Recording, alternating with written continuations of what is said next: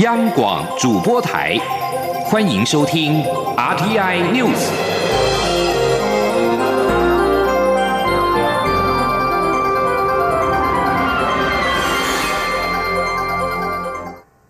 各位好，我是主播王玉伟，欢迎收听这节央广主播台提供给您的 RTI News。今天是二零一九年四月八号，新闻首先带您关注非洲猪瘟的疫情。非洲猪瘟再度蔓延，中国农业农村部在七号宣布，西藏自治区林芝市发生非洲猪瘟疫情。目前三十一个省市自治区，仅剩下海南岛尚未传出猪瘟疫情。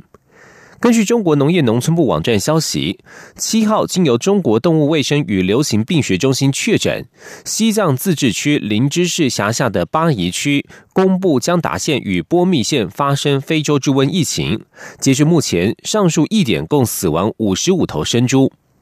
继四号新疆维吾尔自治区首次爆发非洲猪瘟疫情之后，三天之内疫情又迅速扩散到西藏。二零一八年八月首例疫情出现以来，八个多月的时间里，全境只剩下海南省尚未出现疫情。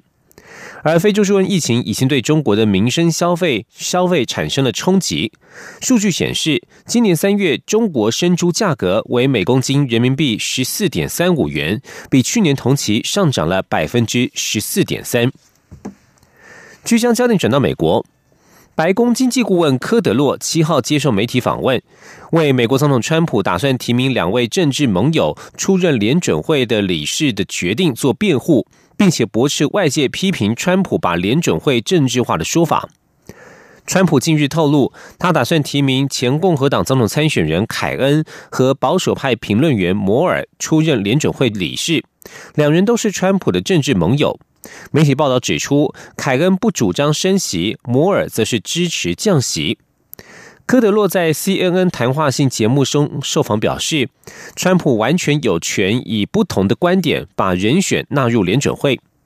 根据法新社报道，传统上联准会不受政治影响，但是川普已经施压联准会主席鲍尔，要求降息、宽松货币政策，以振兴美国经济。继续将焦点转回到国内。创办《自由时代周刊》的党外人士郑南荣，因为在刊登《台湾共和国新宪法》草案之后，隔年就收到法院传票。由于他认为台独主张也应该是宪法保障的人民言论自由的一部分，在坚持言论自由的理念之下，在一九八九年四月七号以自焚手段面临军警的强行拘提。而蔡英文总统在七号出席郑南荣殉道三十周年纪念会，总统表示，近期出现疑似收购脸书粉砖的事件，显示假讯息正在对台湾的民主自由带来严峻挑战。蔡总统呼吁社会共同以勇气来守护台湾的民主自由。而研究台湾政治史的台湾大学历史系教授陈翠莲，七号应邀在纪念会上发表专题演讲。陈翠莲表示。台湾的民主发展，除了有内部旧价值、旧体制的挑战之外，更有中国利用台湾的言论自由攻击台湾民主体制的外部威胁。他除了呼吁政府要用心推动转型正义之外，也鼓励公民社会团体团结信念，共同深化台湾的民主发展。前天记者肖兆平的采访报道。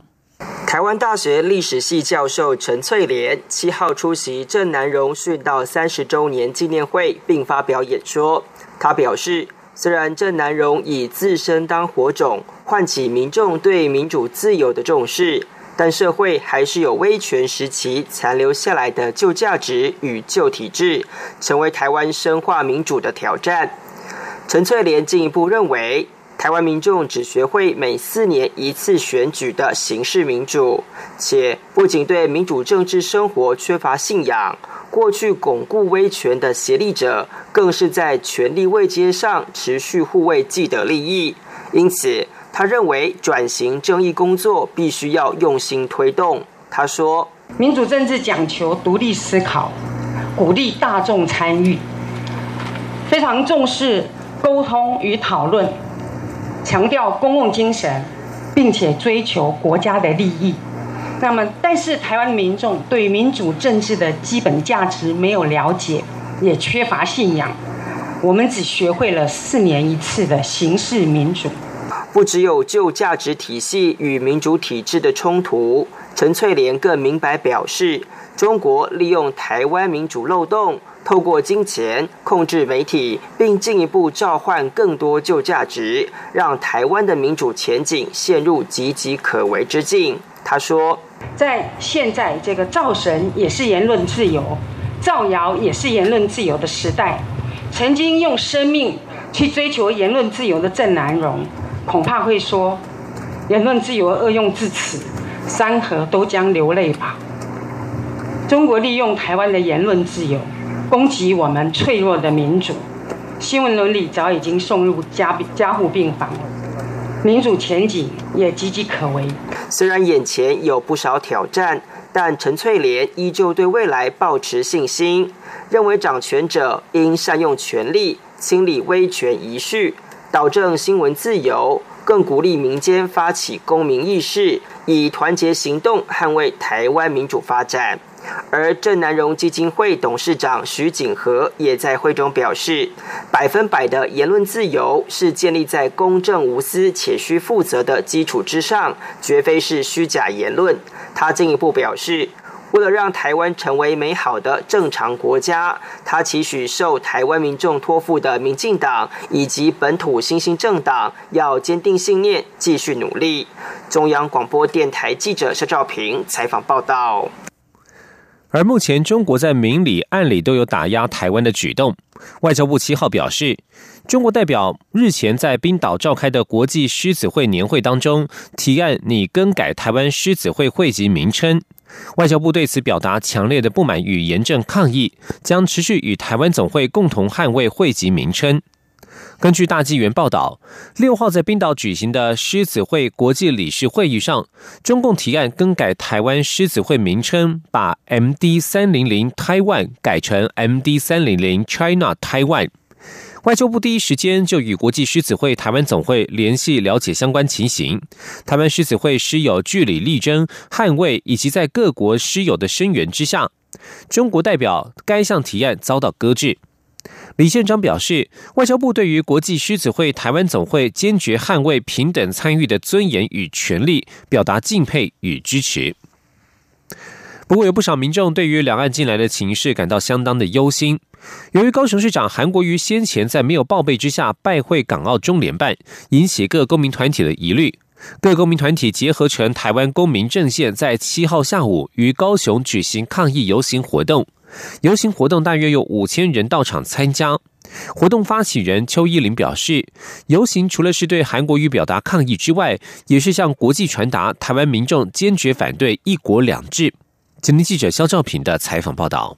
为了抗议高雄市长韩国瑜先前在没有报备下就径自拜访中央人民政府驻港澳特别行政区办公室，由多个公民团体组合的台湾公民阵线选在七号言论自由日当天在高雄发起大游行，除了表达不满外，也借活动重申反对一国两制的主张。活动发起人台湾人权促进会秘书长邱以玲表示，游行。活动大约有五千人共襄盛举，为的就是要向韩国瑜的不恰当行为表达抗议，同时也展现台湾民众反对一国两制的决心。他说：“那大家今天的主要一个诉求，就是针对韩国瑜之前去啊擅自在没有报备、没有授权的情况底下啊擅自去拜访这个中联办的这样的一个举动，那我们啊表示抗议。”那同时也表达台湾人民反对一国两制的这个一个决心。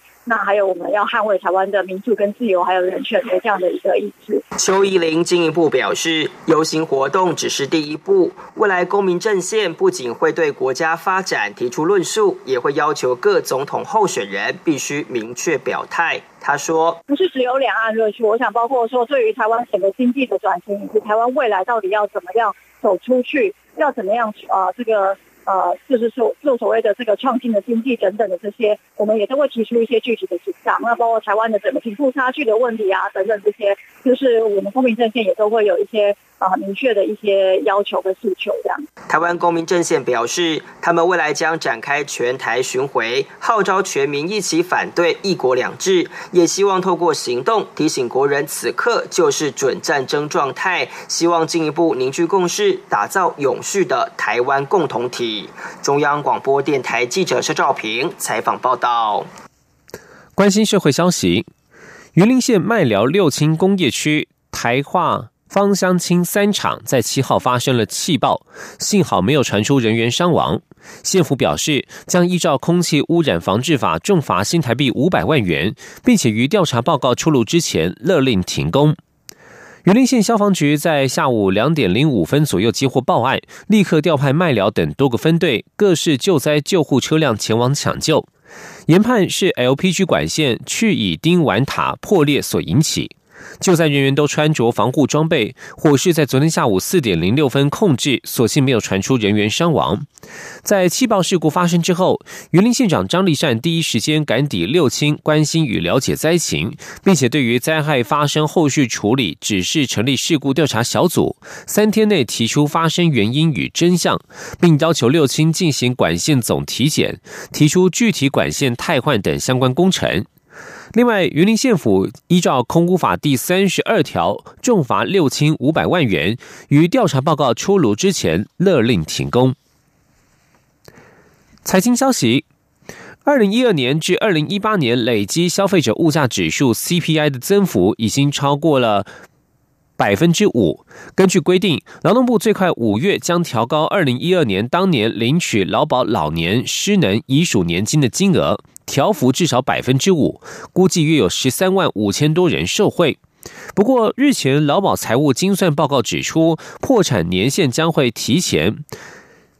提高给付是否会加速劳保的坐吃山空？劳动部对此表示，此机制是参考国外的做法，年金必须能够抵挡物价涨幅，确保秦领者的实质购买力。今天记者杨文军的采访报道。劳动部指出，劳保自二零零九年新增年金制，年满六十一岁、年资十五年以上，退休时可按月领取年金。另外，劳保条例规定，正在领取年金给付，如老年、失能及遗属年金者，自其请领年度开始计算，当 CPI 累计涨幅达百分之五十，应依该涨幅调高年金给付金额，自每年五月调整，六月入账。二零零九年、二零一零及二零一一年。年这三年请领年金的民众，已分别于二零一四、二零一五、二零一七年的五月调高给付，其调涨的幅度各为百分之五点二、百分之五点四五及百分之五点一。根据主计总处公布的资料，二零一二年起至二零一八年出估累计增幅约百分之五点一四，但确切数据要等下周主计总处公布。待劳保局申请后，五月将展开法制作业程序，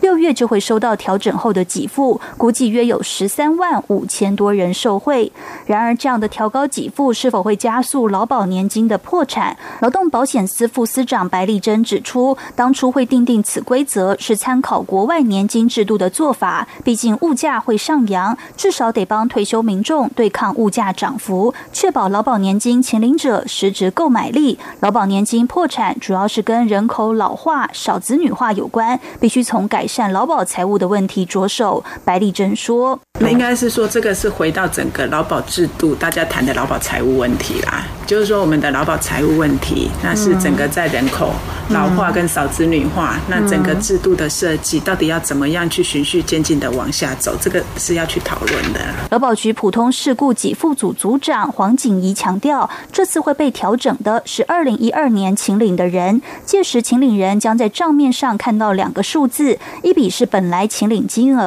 另一笔是随着 CPI 累计成长率加发的金额，在下一个月份就会合并计算显示。以目前出估累计 CPI 成长率为百分之五点一四来估算，若老年年金月领新台币两万元，每个月可多领一千零二十八元，每年多一万两千三百三十六元。中央广播电台记者杨文君台北采访报道。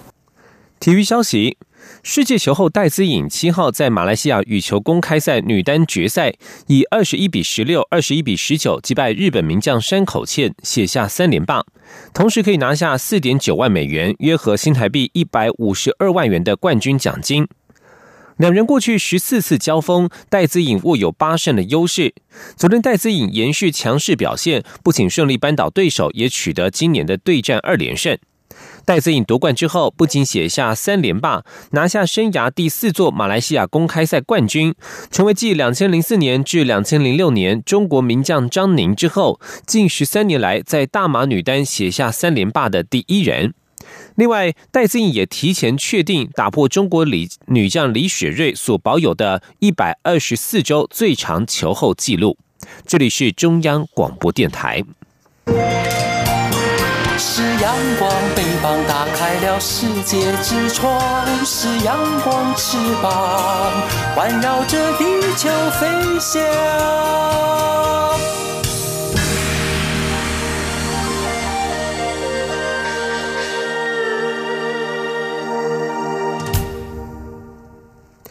各位好，我是主播王玉伟，欢迎继续收听新闻。台中大甲镇澜宫妈祖绕境进香活动昨天晚间展开，蔡英文总统在七号下午到场见证上教仪式，并且表示看到这么多信众到场，这就是妈祖精神，中央会跟地方一起打拼，来创造更多社会福利。蔡总统七号由内政部长徐国勇、交通部长林佳龙、立法院长苏家全以及台中市长卢秀燕等人陪同到场参加上教仪式，在焚香祝祷之后，一同见证三尊妈祖、千里眼与顺风耳神像完成上教典礼。由于明年适逢总统大选，在昨天的妈祖绕境仪式前，有多位政治人物到场参与，让今年的进香活动增添了不少政治味。除了蔡英文总统之外，台北市长柯文哲、高雄市长韩国瑜、前立法院长王金平、前行政院长赖清德以及前新北市长朱立伦、国民党主席吴敦义等人都陆续到场参拜。而对于民进党内的总统提名初选，传出民进党可能启动罢完条款，让初选产生了许多波折。对此，赖清德昨天在台中表示，民进党是民主政党，他信任民进党的民主制度。赖新德说：“民进党是民主的政党，我们民主的制度非常健全。我信任民进党民主的制度，也信任党内党公职民主的精神。那当然，我也相信卓荣泰主席一定会好好处理。”哈。而在国民党方面，前新北市长朱立伦七号针对国民党总统初选时，他表示他没有什么好特别沟通的。如果党中央愿意征召高雄市长韩国瑜，他一定全力支持。党中央要好好沟通的对象应该是反对征召的人，而他的立场一致，让讲一百次都是一样。而国民党主席吴敦义昨天在台中表示，会在最适当的时间做最适当的必要安排。而关于与国民党主席吴敦义的会面，高雄市长韩国瑜表示，在访问美国返国之后，如果主席吴敦义要安排见面，他一定会主动前去拜访。一年一度的二零一九美国 South by Southwest 热闹画下句点。在这个横跨艺术与科技、国际创意的盛会当中，每年都有来自全球的产业人才齐聚一堂，相互交流，激荡新的想法。许多国家也是卯足劲展现国家实力。台湾当然也没有缺席，但是仍局限于音乐的部分，整体国家形象并没有突出表现。但是不同以往的是，今年台湾首度由文化部次长丁小金率团参访，实际了解，希望为将来组成最强国家队参展借鉴，也为文化部正在大力推动的文化内容与科技应用整合寻求宝贵的经验参考。台湾能够从 South by Southwest 学到什么，的确值得深思。请听央广记者江昭伦在美国德州奥斯汀的采访报道。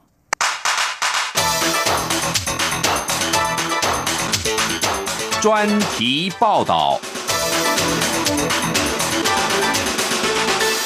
一九八七年创立于美国德州奥斯汀的 South by Southwest，原本只是单纯的音乐节。但经过几十年的演进，如今已经成为一个提供音乐、电影、游戏、多媒体互动与科技新创业者发挥的舞台，并借由大型论坛举办，刺激多元思考。JL Design 创办人、数字王国大中华区执行副总裁罗生俊这几年都来参与 South by Southwest 的盛会。他认为 South by Southwest 最吸引他的部分，就是论坛对于议题的设定，总是能提供不同立场的人相互对话、多元思考。像是今年大会邀请的讲者中，有不少人呼应全球关注的 Me Too 议题，就连有意参选2020美国总统的星巴克创办人舒兹也来了。这些引领未来思潮的议题内容。都让人有满满的收获。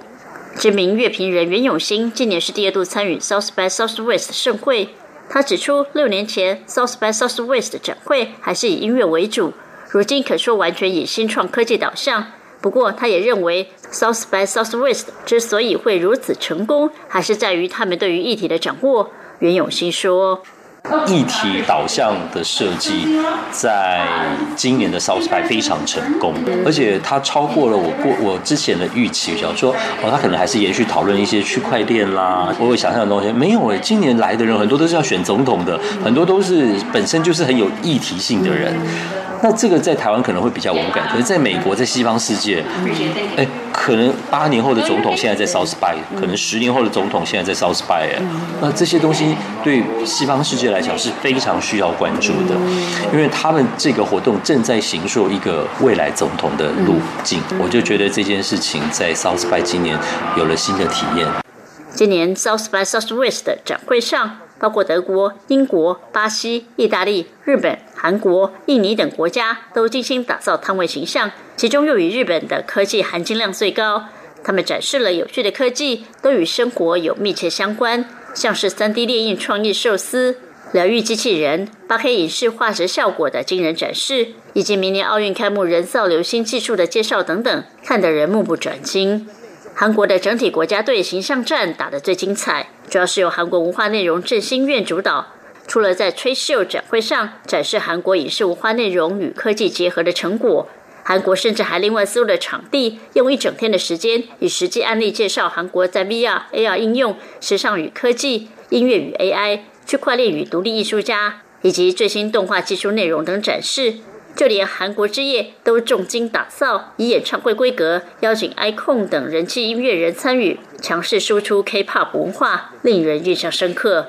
相较其他国家，台湾在 South by Southwest 的表现局限于音乐，明显缺乏整体国家国力展现。今年文化部意识到 South by Southwest 的重要性，试图整合文化部与经济部旗下资策会资源，希望用国家队名义参与，但由于时间紧迫。仍采各自标案处理，最终呈现只是将音乐团队介绍与新创团队的摊位展示放在一起而已，没有实质整合，缺乏突出亮点。幸好行之有年的台湾之夜演出，今年六组音乐人的演出依旧精彩，充分呈现台湾多元音乐面貌。今年率领台湾六组音乐人参加 South by Southwest 点选唱片公司负责人王方谷直言，他们做音乐的人可以把音乐部分做好。但要打国家队，牵涉的是跨领域整合，并非他们擅长，也需要更多资源挹注，这些都需要文化部出面整合，才有可能成功。王方谷说：“我们很希望文化部能够整合啦。那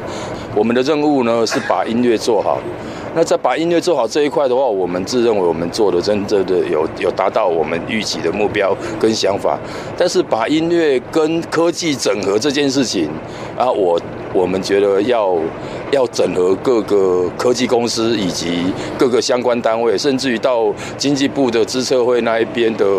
那一些新创厂商的介入，大家一起来研发出一套一套完整的节目来去做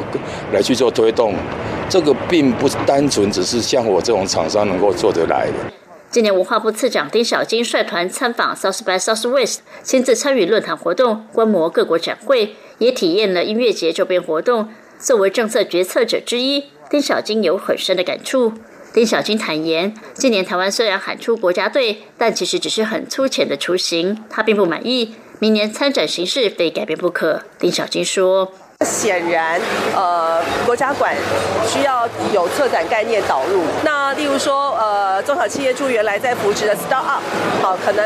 呃呃在新创的这个领域里面，可能要嫁接到这个国际的提案大会等等嘛，哈，跟这边的这个新创的呼吁，但它可能不见得是国家馆里面的重点，对不对？好，那流行音乐我们参加 festival，呃，用音乐跟世界交朋友，这个模式当然可以持续，但是它在国家管理可能就不适合是摆一个摊位。好，那它更适合的是把台湾呃，不管是各种沉浸式内容，比如说光雕布袋戏沉浸式内容，好，例如说这个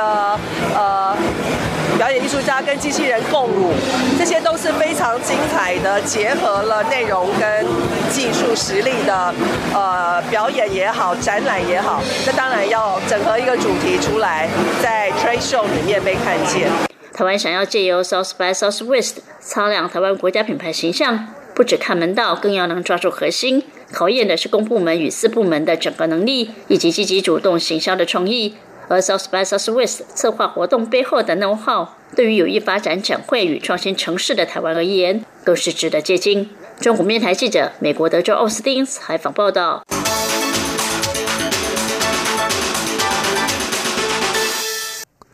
继续关心的是医药消息。疾病管制署推动在家艾滋自我筛检计划，最近四个月的筛检人士人人次将近一万七千人，比去年同期多出了四千两百人次，成长了两成五。机关署表示，今年备有五万剂自我筛检试剂，即日起除了增加供应地点，也提供初筛为阳性者就医检验可以减免部分负担的补助，借此提升就医意愿。今天记者陈国伟的采访报道。机关署在家艾滋自我筛检计划服务人次大幅提升，显见有越来越多民众愿意透过主动筛检了解健康情况。机关署表示，今年共采购五万剂，包括一万五千剂的血液筛检试剂以及三万五千剂的唾液筛检试剂。提供地点除了原本二十一个县市卫生局、五家民间团体外，即日起增加红萝卜屋、台湾世界艾滋快乐联盟、台湾路德协会台北、台中及台东。办公室，民众也可以上网订购，再到邻近的连锁超商取得试剂。而且，无论自我筛检的结果为阳性或阴性，新台币两百元的试剂费用，都可以在上传试剂编号的照片后领回。机关署慢性传染病组副组长李佳琪说：“只要有性行为的人都至少做过一次艾滋的筛检。那如果曾经有无套性行为，就是每年要至少筛检一次。那如果有比较风险的行为，譬如说有公用针具啊，有使用成性药。”物或是有多重性伴侣，或是最近有感染性病，那我们就建议每三到六个月能够筛检一次艾滋。李佳琦提到，疾管署从二零一七年四月起推动在家艾滋自我筛检计划，当年度发现一百六十七名新通报艾滋感染个案，当中有七成是三十岁以下。但是这些个案从筛检就医到确诊的平均时间达一个半月，最长甚至到八个月。为了使初筛阳性者能及早到医疗单位确认检验，并接受医疗团队咨询服务，机关署与全国七十四家艾滋指定医事机构合作。凡是在去年十二月后参加自我筛检计划，而且初筛为阳性的民众，只要携带可以清楚辨识自我筛检试剂编号的照片，到这些医事机构检验，当次就医将能减免部分负担，期盼能增加后续检验的意愿。机关署表示，详细的自我筛检方式可以参考教学影片或试剂包装内的操作说明。有关试剂提供地点及艾滋指定医事机构名单，可以上计划网页查询。或拨打免付费防疫专线一九二二洽询。另外，卫生局及相关民间团体也提供血液匿名筛检、筛检后咨询以及筛检阳性个案转介或陪伴就医等服务。如果有需求，可以善加利用。中央广播电台记者陈国伟台北采访报道。接下来则是来自国际间的医疗警讯。《纽约时报》报道，具有多重抗药性、足以致死的耳念珠菌正在全球快速传播，原因不明。美国自二零一三年以来通报近六百个案例，其中近半数在九十天内死亡，致命威胁引发优界医界的忧虑。耳念珠菌已经攻陷了南美洲、欧洲、亚洲和非洲部分医疗院所，并且进军美国。根据美国疾病管制及预防中心 （CDC） 的统计，美国至今发现五百八十七个病例，其中纽约多达三百零九例。CDC 已经将耳念珠菌列为紧急威胁，因为感染患者有近半数在九十天内死亡，而且超过百分之九十的耳念珠菌对至少一种抗生素具有抗药性，百分之三十对两种或更多的抗生素具有抗药性，因此很难根除。数十年来，公共卫生专家多次警告，滥用抗生素对抗细菌感染将会降低相关药物的疗效。在此同时，婴儿因为演化而发展出抗药性的真菌近来大量出现，对现代医学构成重大挑战。以上新闻由王玉伟编辑播报，这里是中央广播电台台湾之音。